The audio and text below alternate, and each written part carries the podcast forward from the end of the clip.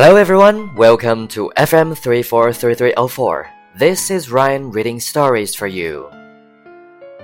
Twins are cheating. Annie and Diana are identical twins. It's hard to tell them apart. Sometimes their best friends even get confused on who is who. One key difference between the two was their feet.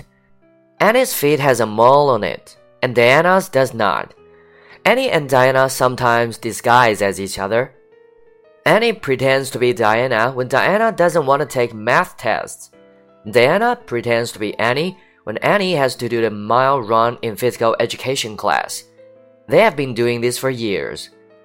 Annie and Diana's enemy, Scarlett, finds out what they have been doing.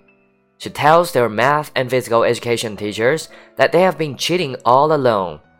Mr. Thompson, their math teacher, gives them both an F.